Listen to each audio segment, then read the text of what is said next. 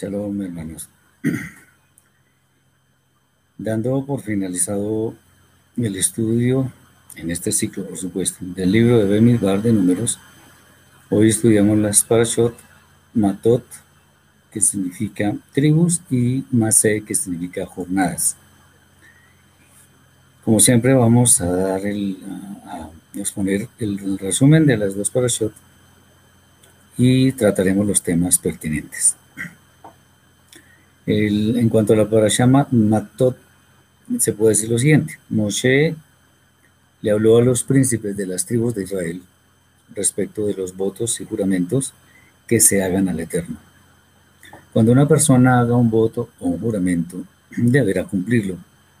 Si una mujer soltera hace un voto y su padre calla respecto del mismo, este voto se, se sostendrá, pero si su padre lo desaprueba, entonces la mujer quedará libre de la obligación de cumplirlo.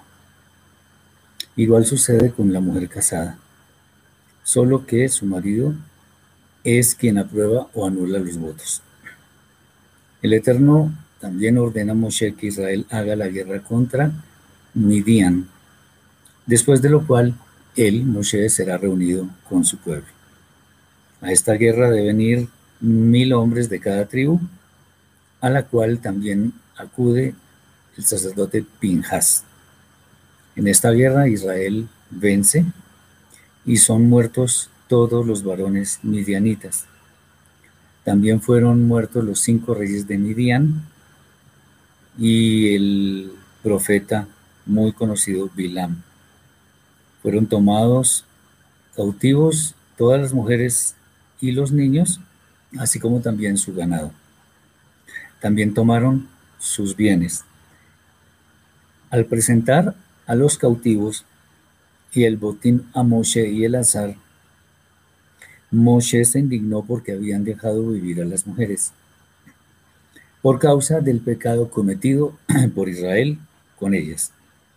Por ello ordena matar a todo niño varón y a las mujeres que ya habían conocido varón y quienes tuvieran contacto con muerto deberían purificarse el tercer y séptimo días, así como también purificar sus vestidos. Los utensilios de plata, de, oro, plata y cobre deberían pasarlos por fuego para su purificación. Lo que no resistiera el fuego, deberían purificarlo con agua.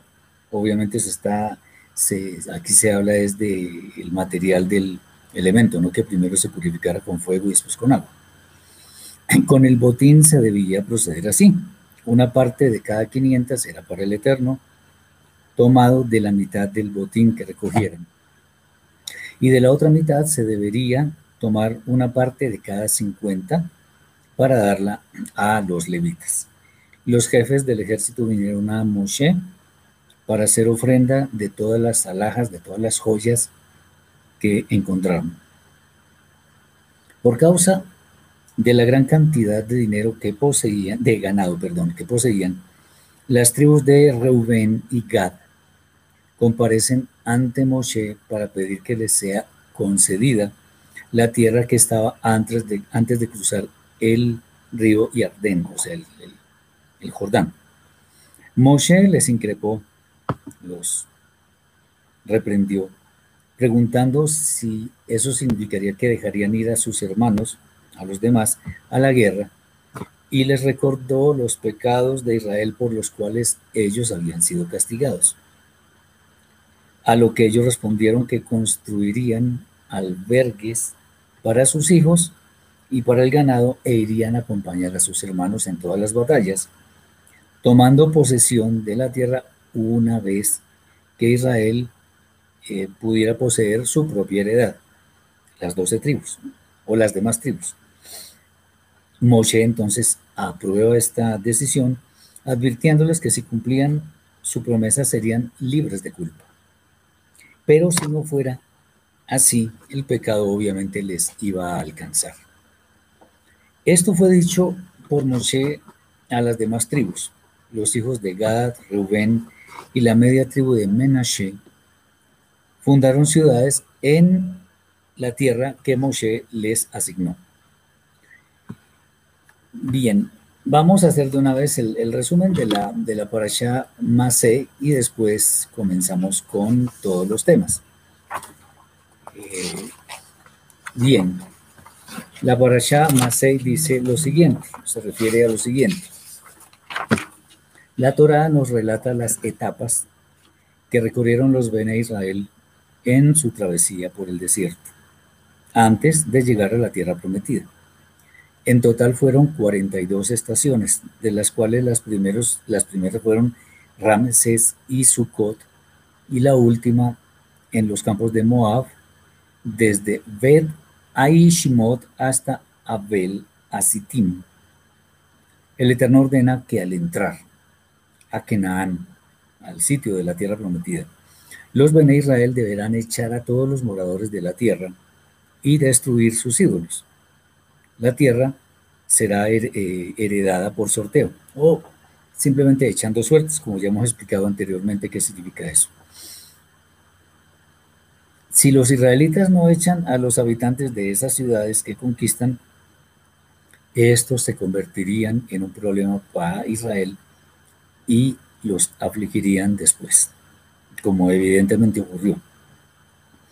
El Eterno fija los límites de Eretz Israel, de la tierra de Israel, de manera que la ocupación fuera exactamente la que él tenía destinada.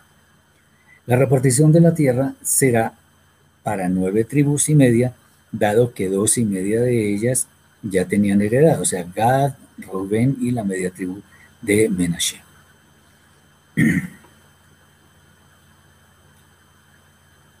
a los levitas, eh, para la repartición de, la tierra, el Eterno designa varones de cada tribu para que tomen parte en, en esa repartición. Y a los levitas se les conceden 48 ciudades en toda la tierra, de las cuales seis de ellas son de refugio para los homicidas involuntarios. El propósito de las ciudades de refugio era alojar a estos homicidas que hubieran matado sin intención refugiándose del vengador de la sangre. Si un homicida causa, causa una muerte con intención, deberá morir. El pago es la pena de muerte. En caso contrario, deberá esperar la muerte del co-vengador, tiempo en el cual podrá salir de la ciudad de refugio. Si un homicida sale de la ciudad de refugio antes de tiempo y el vengador de la sangre lo mata, este vengador será sin culpa. Un homicida deberá salir, deberá morir si fue visto por testigos, quienes declararán lo que han visto. Para que las hijas de Zelofhat no perdieran la heredad de su padre, el Eterno dispone que ellas se casen con miembros de su misma tribu. Ellas así procedieron de tal manera que la, la heredad quedó en la tribu de la familia del padre. Vamos a tratar entonces algunos aspectos que son actuales obviamente para, para nosotros. Eso no, no, va a cambiar. Lo primero que queremos comentar hoy es algo que nos afecta mucho porque muchas veces somos ligeros en nuestras palabras. Y por eso yo quiero que miremos cuál es la solemnidad que nosotros le damos a todo lo que decimos. El primer pasaje de, esta, de estas dos parashot nos habla sobre el caso de que algún hijo de Israel eh, se compromete con una promesa, voto o juramento. Cuando ello se dé, es necesario cumplir eso que se promete, ese voto, ese juramento se debe cumplir fielmente. El porqué de nuestra fidelidad en las promesas es algo que está directamente relacionado con nuestro carácter, ya que de ahí se puede saber si una persona es o no es confiable, o sea, si una persona honra su palabra. Es bueno decir que los seres humanos somos muy dados a, hablar en una forma muy ligera. Pues no estamos diciendo que todos, pero sí es muy común ese hecho. Hablamos muchas veces sin pensar y sobre todo sin tener en cuenta que eso que decimos ha de traer consecuencias. Muchas veces las personas se comprometen de la forma que sea con tal de, quedar bien, de salir bien librados ante las demás personas. Pero obviamente es bueno decir que todas las palabras o todas las mentiras, digámoslo así, siempre van a salir a la luz. Y por ello, cuando somos ligeros de labios, nos vamos a lamentar muchísimo porque hemos de ser avergonzados por causa de eso que decimos a la ligera. Y obviamente, no solo por eso, sino porque el Eterno promete lo que cumple. Y si nosotros hacemos promesas a la ligera, tenemos que entender que recibiremos retribución por esas palabras. Hay unos apartes sobre este tema que encontramos en la colección del Midrash dice, en cuanto a qué es lo que dicen los sabios sobre las promesas. Dice así, tanto promesa como juramento son realmente dos tipos de promesas. Por una promesa, se entiende que una persona da su palabra para qué? Para restringirse a sí misma respecto de un cierto objeto. Por ejemplo, él hace la promesa de que eh, el vino le estará prohibido, no va a tomar vino. Estamos hablando de las opiniones de los sabios. Si ningún objeto es comprometido, el término promesa no se aplica, sino más bien que se aplica el término juramento. Un juramento es personal y la persona se restringe a sí misma de hacer alguna actividad. Por ejemplo, promete no ir a dormir de noche. Eso es lo que dicen los sabios. Ambos tipos de promesas son obligatorias aun si no se pronuncia el nombre del Eterno. Independientemente de, de que estas sean consideraciones de los sabios de Israel, es bueno decir que nosotros debemos ser personas de palabra, que siempre honremos lo que decimos, especialmente cuando somos muy conscientes, de, o sea, somos, estamos muy seguros de lo que estamos diciendo. Los, los, eh, en general, el que se trate es de, promesas, votos juramentos, que en el fondo es, en el fondo es lo mismo. Eh, es bueno tener en cuenta que las palabras que nosotros decimos con nuestros labios del Eterno las tiene muy en cuenta. Los sabios también nos dicen que hay tres situaciones cuando es recomendable para alguien que es temeroso del Eterno cuando hace una promesa siempre que obviamente esté consciente del compromiso que implica. Dicen, dicen ellos que si alguien ha adquirido algunos hábitos pecaminosos y desea hacer teshuva, arrepentimiento, puede prometer para fortalecer su resolución. Por ejemplo, si la persona, si es, si es un glotón, puede hacer la promesa de abstenerse de consumir algún tipo de alimento, carne o harinas o qué sé yo, durante un cierto tiempo. Si era un bebedor de vino, para abstenerse del alcohol, si era codicioso para rehusar regalos, etcétera, etcétera. O sea, lo que se está haciendo es una toma muy fuerte de decisiones en las cuales sus debilidades van a ser puestas a prueba. Cualquiera de nosotros lo puede hacer. Otro, otro punto que dicen los sabios es que si se le presenta una misma, un mandamiento a alguien, él puede declarar en forma muy solemne eh, o puede jurar que va a cumplir esa misma con el fin de no, no perder la oportunidad de cumplirla. Simplemente cuando se presenta la oportunidad de hacer algo que tiene que ver con cumplir la Torah, aunque ese debería ser realmente el común de los casos. Y hay una, eh, tradición del, de nuestro antepasado Jacob de hacer una promesa en tiempos de aflicción. Recordemos que cuando él estaba huyendo de Esaf, de su hermano, él hizo una promesa de entregar al Eterno el diezmo, el décimo, un décimo de sus ganancias, si el Eterno lo retornaba a salvo y él le daba y le, proveía sus necesidades. Eh, él o sea, Jacob sufrió bastantes situaciones negativas porque él demoró el cumplimiento de la promesa. Aunque de hecho incluso la, la, la, la Torah no nos dice el momento en que cumplió, si la cumplió. Quien promete con relación a, temas triviales, dicen los sabios que transgrede grandemente y causa una profanación del nombre aún una persona que jura en forma confiable y cumple su juramento también es castigada por jurar innecesariamente. Y hasta aquí vienen las enseñanzas de los sabios. Dice María, ¿qué sucede cuando el voto o juramento se hace, que se hace implica algo que es contrario a la Torah?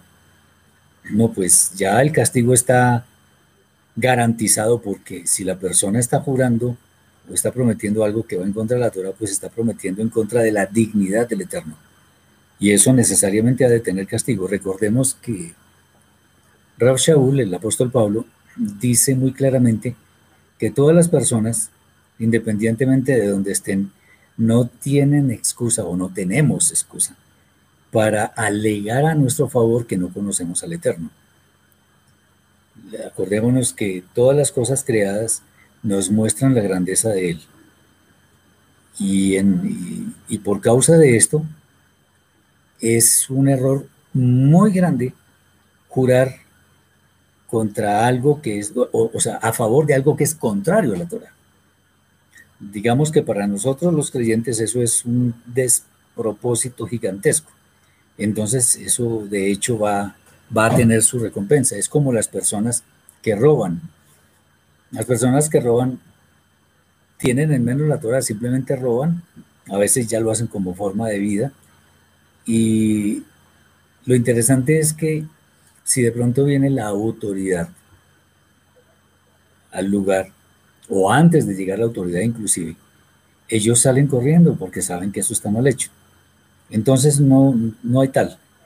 Eh, cuando la persona jura, eh, a favor de algo que es contrario a la Torah, pues ya tiene garantizado su castigo.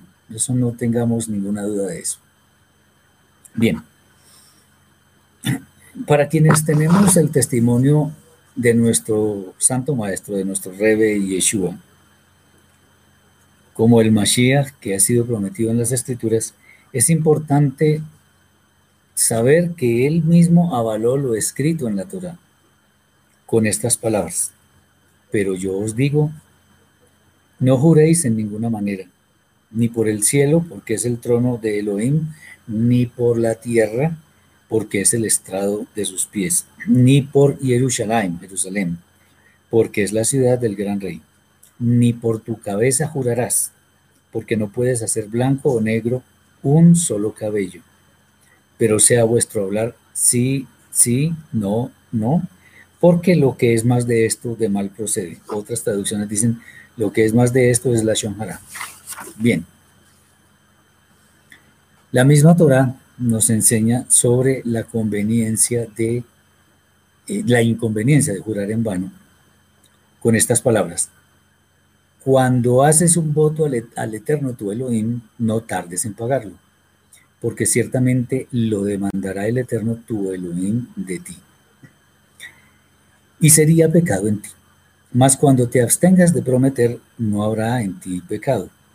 Pero lo que hubiere salido de tus labios, lo guardarás y lo cumplirás, conforme a lo que prometiste al Eterno tu Elohim, pagando la ofrenda voluntaria que prometiste con tu boca. Dos preguntas acá.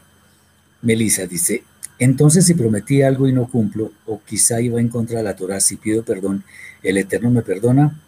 Claro, si ahora ya yo sé que es malo hacerlo. Bueno, hay que tener en cuenta lo siguiente, cuando prometemos sin conocer que eso va contra la Torah y de pronto nuestra intención fue eh, correcta, digámoslo así. Ese, este tipo de fallas por ignorancia igual son, son pecado, claro, por supuesto, porque la Torah lo dice. Pero obviamente la retribución no va a ser tan dura como para alguien que sí lo hace en franca rebelión.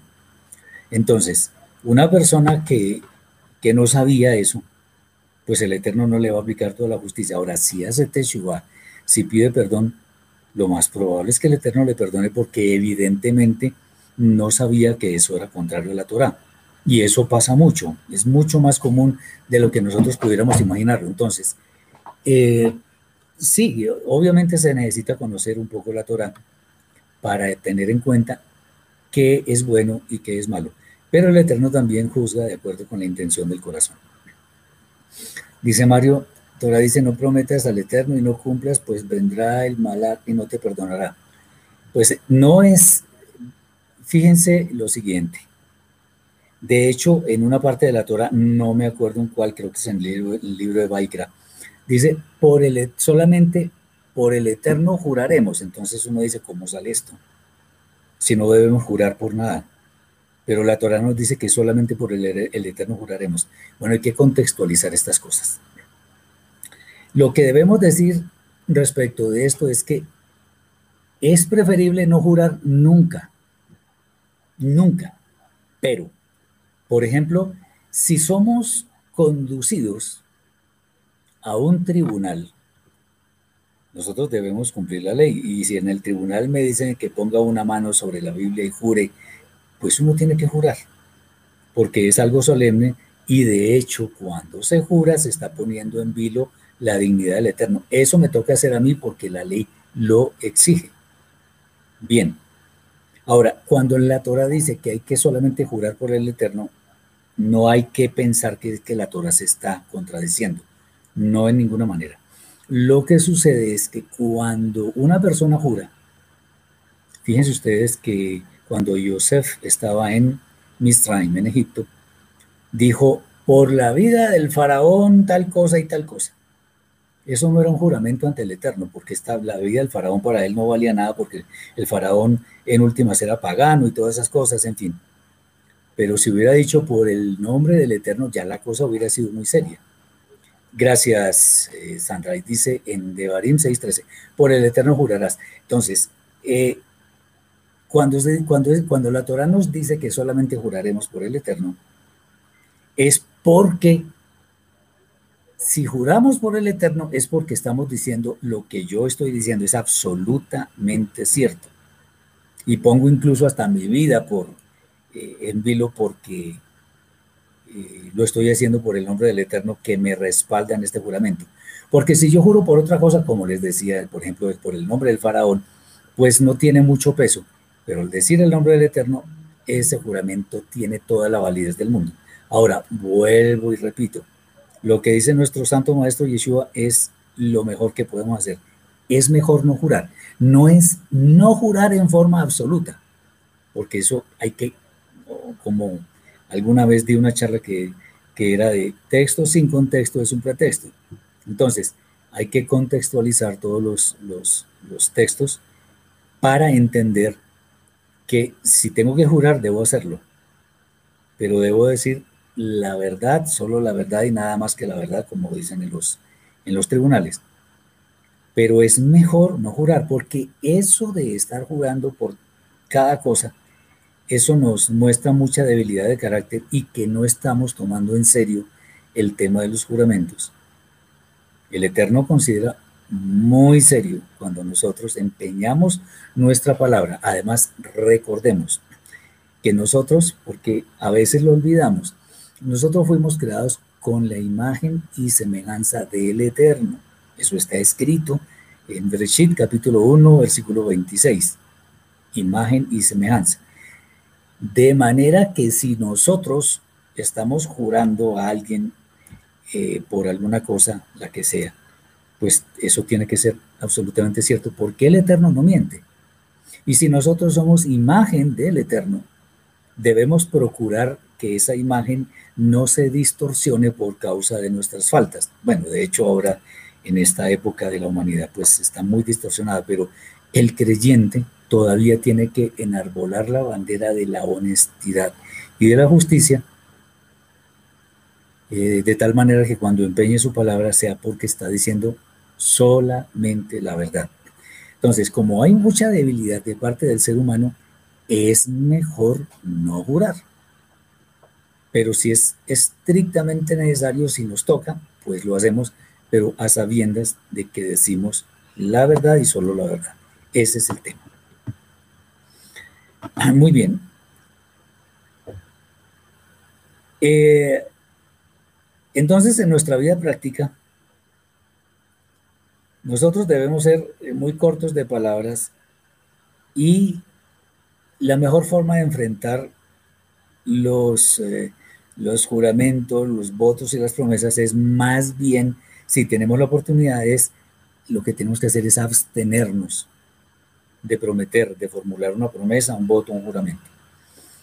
Ahora, es bueno tener en cuenta que existen algunas circunstancias que son muy difíciles y eh, eh, viviendo esas, esas circunstancias, muchas veces puede ser difícil sostener nuestra palabra en torno a esa promesa que estamos haciendo. Entonces tengamos mucho cuidado porque eh, la carne es muy débil. Con esto no estoy diciendo que nadie es capaz de cumplir promesas, no, de ninguna manera, sino que si nosotros con mucha humildad reconocemos nuestras debilidades, tenemos que ser conscientes de que si empeñamos nuestra palabra la tenemos que sostener, nos cueste lo que nos cueste porque el Eterno nos está mirando. Si sabemos que puede ser muy difícil sostenerla, es mejor no formular esa promesa. Obviamente, como hemos dicho, si nos obligan a hacerlo, la ley, por ejemplo, pues nos toca hacerlo. Bien. El Eterno en esta, en esta parasha, en, el principio de esta parasha, nos da una salida en los casos en los cuales se hizo una promesa que no se puede cumplir. Y la, salida es la anulación de esa promesa. Pero no es tan fácil, o sea, no es que yo prometo algo y ya sé que después la puedo anular muy fácil. No, fácil no es. En el caso de una mujer que es soltera, la Torah ordena que el padre es quien tiene la autoridad para anular esa promesa. Lo mismo, en el caso de una mujer casada, es el esposo el que la puede anular. Eh, para nosotros que estamos estudiando la escritura, pues sabemos que esto no tiene nada de machismo, al contrario, fíjense ustedes que la mujer es protegida por su padre o por su esposo, que es el que toma las riendas en cuanto a la anulación o confirmación de la promesa. Es eh, el hombre obviamente debe escuchar esa promesa, porque si él eh, guarda silencio, como ya lo dijo la Torah, eh, ese silencio significa que aprueba esa promesa y sigue en pie. Por lo tanto, si el veredicto del Eterno es desfavorable, pues obviamente la mujer va a tener problemas. ¿Y qué pasa para el, para el hombre? Porque aquí se habla de que la mujer soltera o la casada que dependen del, del padre o del esposo, ellos pueden anular las promesas. Entonces, para esto, para el hombre, los sabios también tienen cosas interesantes. Dicen que si alguien toma un juramento o un voto y luego se da cuenta que es demasiado difícil de cumplir, puede ir a un Talmid Jajam, o sea, a un sabio, a un, a un estudiante, a un, no, a un sabio, a, a una persona que tenga autoridad, o tres legos, de todas maneras como tres jueces. Dicen ellos que estas personas lo pueden absolver sobre la base de su declaración que al tiempo de tomar la promesa, él no era completamente consciente de todas sus implicaciones. Si él hubiera comprendido todas las dificultades de mantenerla, no habría actuado de esa manera. O sea, de todas maneras estamos viendo que hubo ligereza de labios, hubo apresuramiento, entonces tengamos mucho cuidado con eso. Entonces ahí vemos que la promesa fue un error de parte de la persona que la hizo. Él debe explicar los detalles de su promesa al juez o jueces, varios, quien determinan si las circunstancias les permiten conceder una absolución. Eso es lo que dicen los sabios. Si él descubre un punto de arrepentimiento del cual la persona que tomó el juramento no era consciente en ese momento, puede absorberla, porque hay un punto para arrepentirse. Dicen ellos, hubieras, eh, hubierais hecho esta promesa si supierais que más tarde lo lamentaríais? Pregunta el juez. No, replica la persona que tomó el juramento. Estás liberado, sentencia el juez. Aunque las promesas puedan tener la oportunidad de ser invalidadas, ello no nos debe llevar a, a tomarlas livianamente, puesto que de toda palabra que ociosa que hablen los hombres de ella darán cuenta el día del juicio, como dice Yeshua. Debo decir algo adicional que tiene que ver con el día de Yom Kippurim. Es tradición del pueblo judío rabínico que, eh, que se haga una ceremonia llamada Kol Nidre antes de empezar el día de Yom, de en el cual las personas hacen justamente esto. Van a un tribunal de, las personas con más autoridad de una comunidad, van allá y cuenta sus asuntos para ver si ellos pueden absolver a la persona.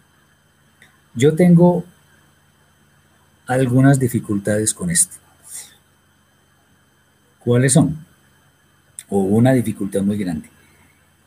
Esta acción o esta tradición, con el perdón del pueblo judío, no quiero menospreciar eh, lo que de pronto han hecho con muy buena intención. Esto parece más a ir a un confesionario católico, porque le estoy comentando los votos o juramentos a personas extrañas que de pronto en algún momento no van a entender adecuadamente las circunstancias por las cuales estaba esta persona emitiendo un juramento. Yo la verdad no es que sea muy amigo de eso. De hecho, vuelvo y digo, es una tradición y la tienen desde hace muchos años. Entonces es mejor, de pronto, si la persona tiene confianza a una autoridad, pero porque le tiene confianza y sabe que es una persona que le va a guiar, pues le puede pedir su ayuda para eso. Eso es diferente a que yo vaya a un tribunal de personas que no conozco les exponga mi caso y esté expuesto a que digan que, no me, que eso no se puede absolver. No me parece. Melissa dice, y por ejemplo me doy cuenta que prometí sabiendo que no debía prometer, pero estaba bajo, estaba bajo mis emociones y recién ahora me di cuenta que realmente uno no debe prometer con ligereza ¿qué podría ser. Pues es lo mismo, lo, lo, que pasa es que hay un problema y es que si hay conciencia de que no se debía hacer, el problema es mucho más, más, más fuerte. Eh, nosotros tenemos que ser conscientes de que estudiando este tema, tengamos muy presente que no debemos jurar, salvo que sea estrictamente necesario. Entonces, no, no, nos ponemos, no nos pongamos en eso. más bien seamos prontos para escuchar y tardos para hablar, como lo dice Jacob, Santiago. No, no cometamos el error de, de simplemente prometer porque me puede ir bien con alguien o qué sé yo, no. No, no, no tengamos eso, o sea, no, no lo manejemos así. Ahora, nombraste algo que es supremamente interesante y que es una cosa que llama las emociones. Bueno, para quienes estamos en el camino de las raíces hebreas de la fe, es bueno saber que nosotros no debemos tomar decisiones bajo una emoción que está dominando las demás. Me explico, y eso ya lo, ya lo había comentado antes. Uno no debe tomar decisiones si está muy triste, si tiene miedo, si está bajo los efectos del alcohol, si está muy alegre, con miedo, con esas cosas. No, no porque está haciendo, en algunos casos cuando, cuando es el miedo, es el, la tristeza o esas cosas, la soledad, está tomando decisiones simplemente como para compensar el estado en el que se encuentra. Ahora, cuando la persona está muy eufórica, está muy contenta, tampoco debe tomar una decisión así. ¿Por qué? Porque, como decimos acá, se le va la mano. Y eso también puede ser contraproducente porque no necesariamente es, eh, es así la cosa. Yo no sé si algunos de ustedes vieron una película llamada Almighty, o sea, Todopoderoso, donde actúa este actor Jim Carrey. Bueno, él supuestamente toma el, lugar del Eterno, de Dios lo llaman, y empieza a decirle sí a todo el mundo para quitarse esa carga de tener que analizar cada plegaria.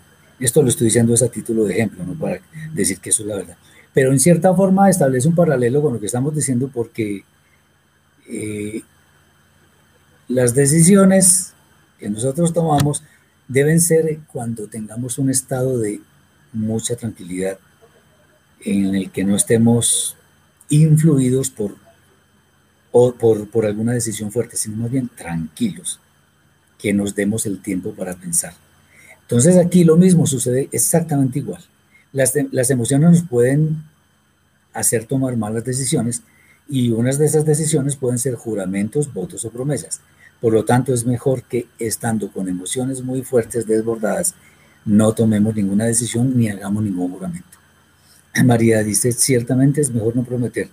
Yo hice una promesa cuando era muy joven, dejándome llevar por mi desesperación, sin comprender que lo que prometí no era voluntad del Eterno en la vida de una persona. Correcto, tal cual. Eso es así. Entonces, cuando estamos siguiendo este camino, lo mejor es calmarnos, meditar sobre las palabras del Eterno y tener en cuenta que lo que Él nos está eh, ordenando hacer es que actuemos en una, en una forma en la cual nuestras decisiones sean tomadas en una forma equilibrada y no influidas por cosas como las emociones que a veces nos llevan a un camino equivocado. Muy bien, este tema de los votos uno podría hablar muchísimo más, pero quisiera eh, comentar algo de la Parashá Masei, que es la última. A propósito, con estas dos Parashot terminamos los estudios del libro de Bemidbar en este ciclo.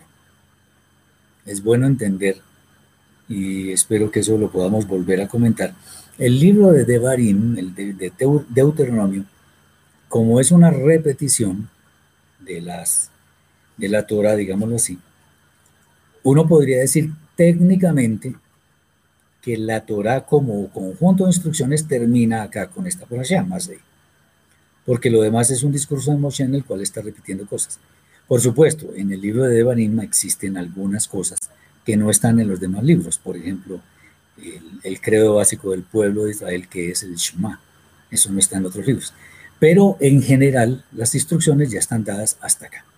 Bien, no vamos a hablar mucho de las, de las etapas que tuvieron que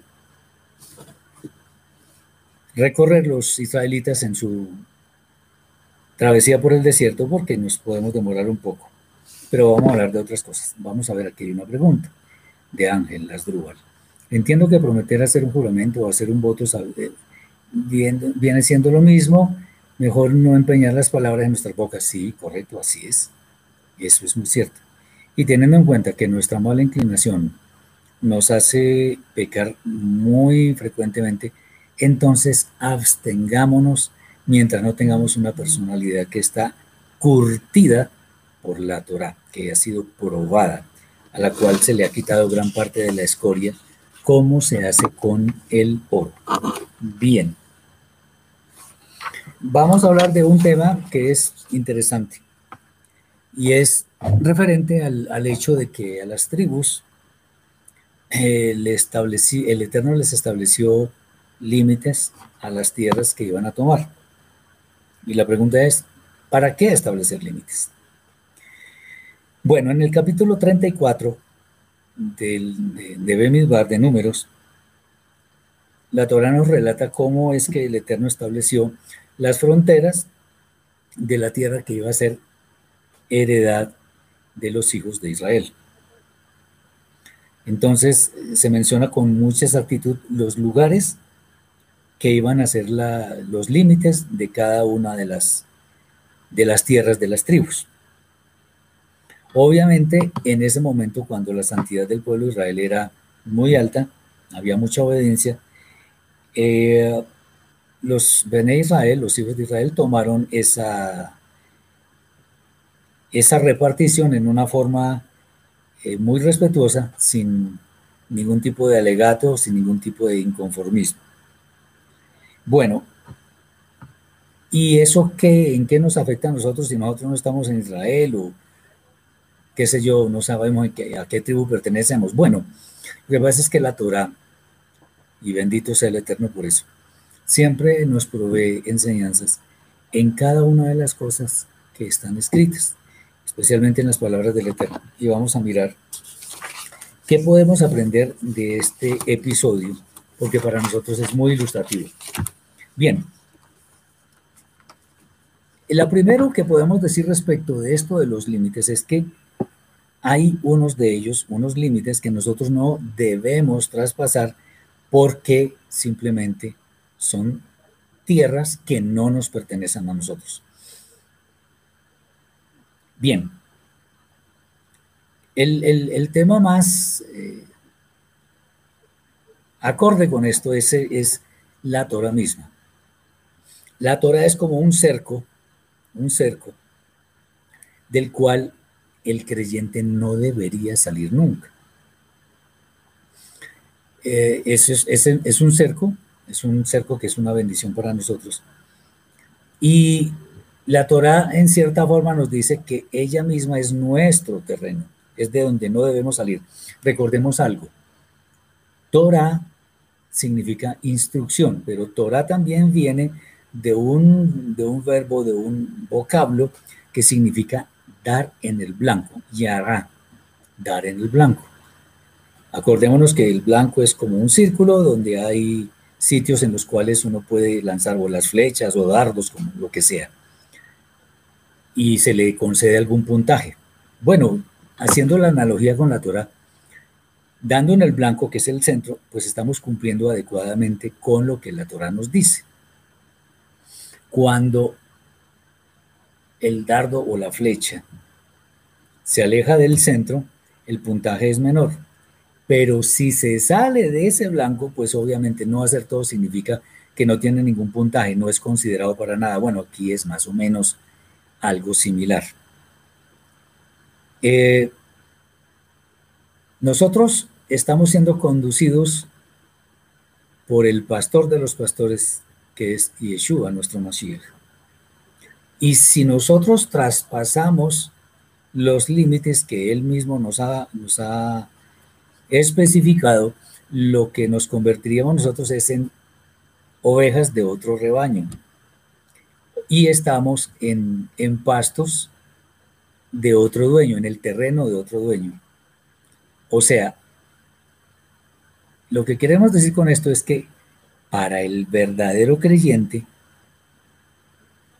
eh, el pecado, que es no dar en el blanco en la Torah, porque eh, el pecado es la violación de la Torah, como está dicho en la primera carta de Yohanan, capítulo 3, versículo 4. El pecado es la violación de la Torah. El pecado entonces para el verdadero creyente debería ser algo extraño. O sea, nosotros nos deberíamos sentir bien, bendecidos, estar eh, tranquilos si estamos dentro del círculo de la Torah. Si estamos afuera, tenemos motivos para estar preocupados, sin ninguna duda. Segundo, el que existan límites definitivamente es para nuestro beneficio. Si nosotros optamos como primera opción, para nosotros la única, eh, ¿cuál es la opción única? De acogernos a la Torah del Eterno, a las instrucciones, a los mandamientos. Sin duda estaremos bajo su protección, además porque Él mismo lo ha, prometido. Si obedeciereis mis mandamientos, entonces yo bendeciré eh, con, bendiciones materiales, espirituales, etc. En cambio, si nosotros no eh, en forma voluntaria escogemos otro camino que no sea la Torah, ah, estamos yendo básicamente a, camino de muerte.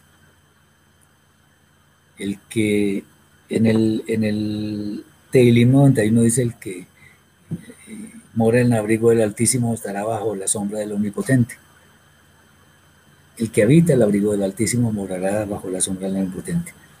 Y el abrigo del Altísimo es el cerco establecido por la Torá. Tengamos eso muy en cuenta. Dice María, es por eso que no debemos desviarnos ni a izquierda ni a derecha. Exactamente. Estamos en el justo centro. Pero el justo centro no significa que seamos tibios, sino más bien rectos, que no negociamos nuestros principios, no negociamos nuestra fe.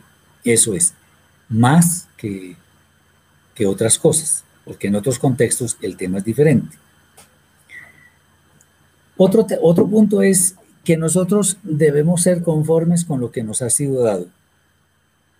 En realidad, todo lo que nosotros tenemos, primero ha sido dado de lo alto. Segundo, en últimas no nos lo merecemos porque nosotros hemos cometido infinidad de pecados. Y eso ya nos quita el merecimiento de tener algo de parte del Eterno. Eh, o sea que todo, en últimas, lo que nosotros tenemos de aquello de lo cual gozamos es ganancia en nuestras vidas. Ganancia. Eh, el hecho de estar en el mundo es un privilegio, aunque este mundo esté tan convulsionado. Pero si lo vemos en la forma adecuada, es un privilegio porque el Eterno nos escogió para morar en esta edad presente y gozar de múltiples oportunidades para darle la gloria y la honra. Entonces, hemos recibido mucho en esta edad presente. De eso no tenemos la menor duda. La otra cosa es que en términos de lo que el Eterno establece en su Torah, debemos decir que nada de lo que hay allí ha sido cuestión del azar, no de ninguna manera. Al contrario, lo que el Eterno nos ha legado a nuestra vida tiene un propósito que haríamos bien en conocer. De manera que al cumplir nuestro rol en donde nos ha tocado vivir, donde el Eterno nos puso, y con todos los recursos que poseemos, tanto físicos como de conocimiento, sin duda, porque el Eterno es fiel, vamos a ser juzgados favorablemente al final de los tiempos de acuerdo con las enseñanzas de Yeshua, que solo confirmó lo que está escrito en la Torah.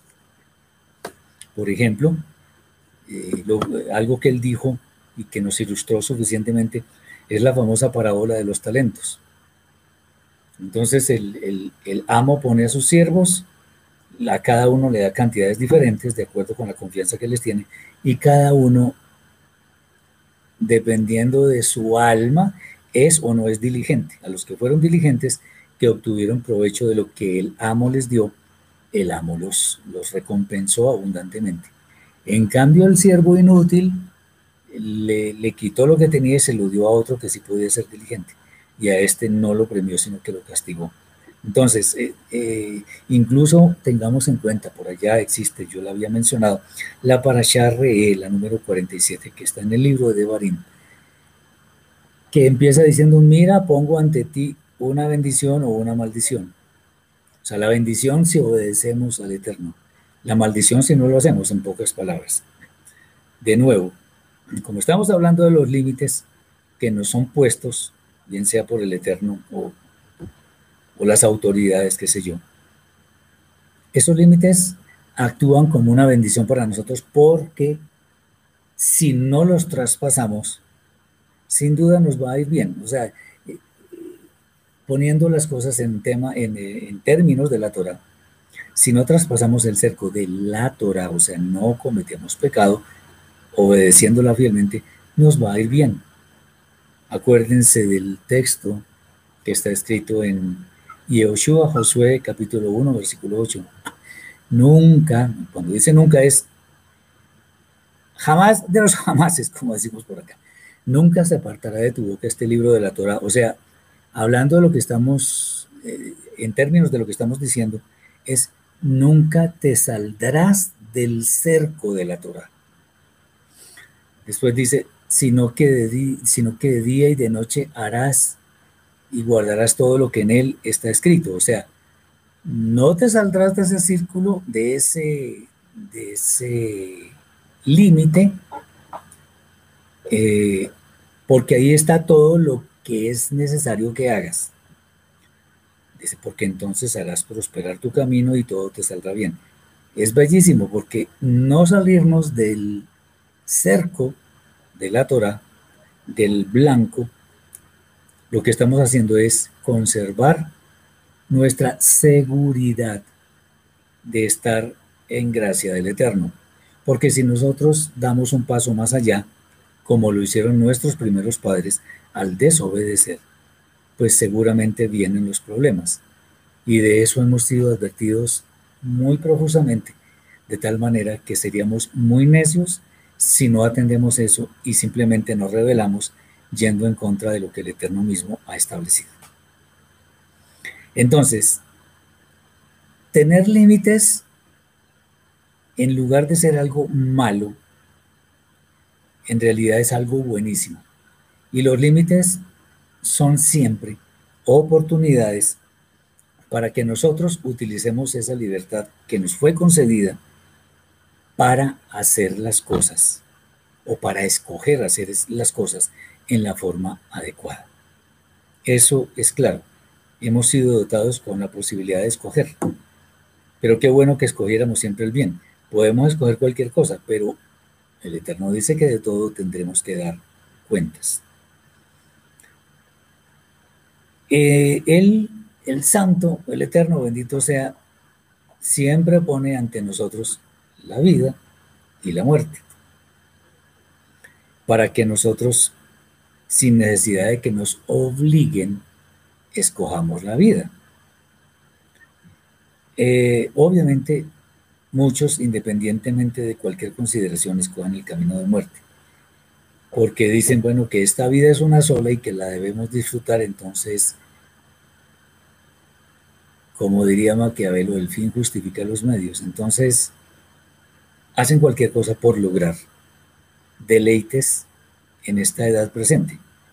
Dicho sea de paso, son deleites pasajeros, porque la eternidad es muchísimo más larga. Es más, esta edad presente es ínfima comparado con las delicias que vamos a obtener en la vida eterna.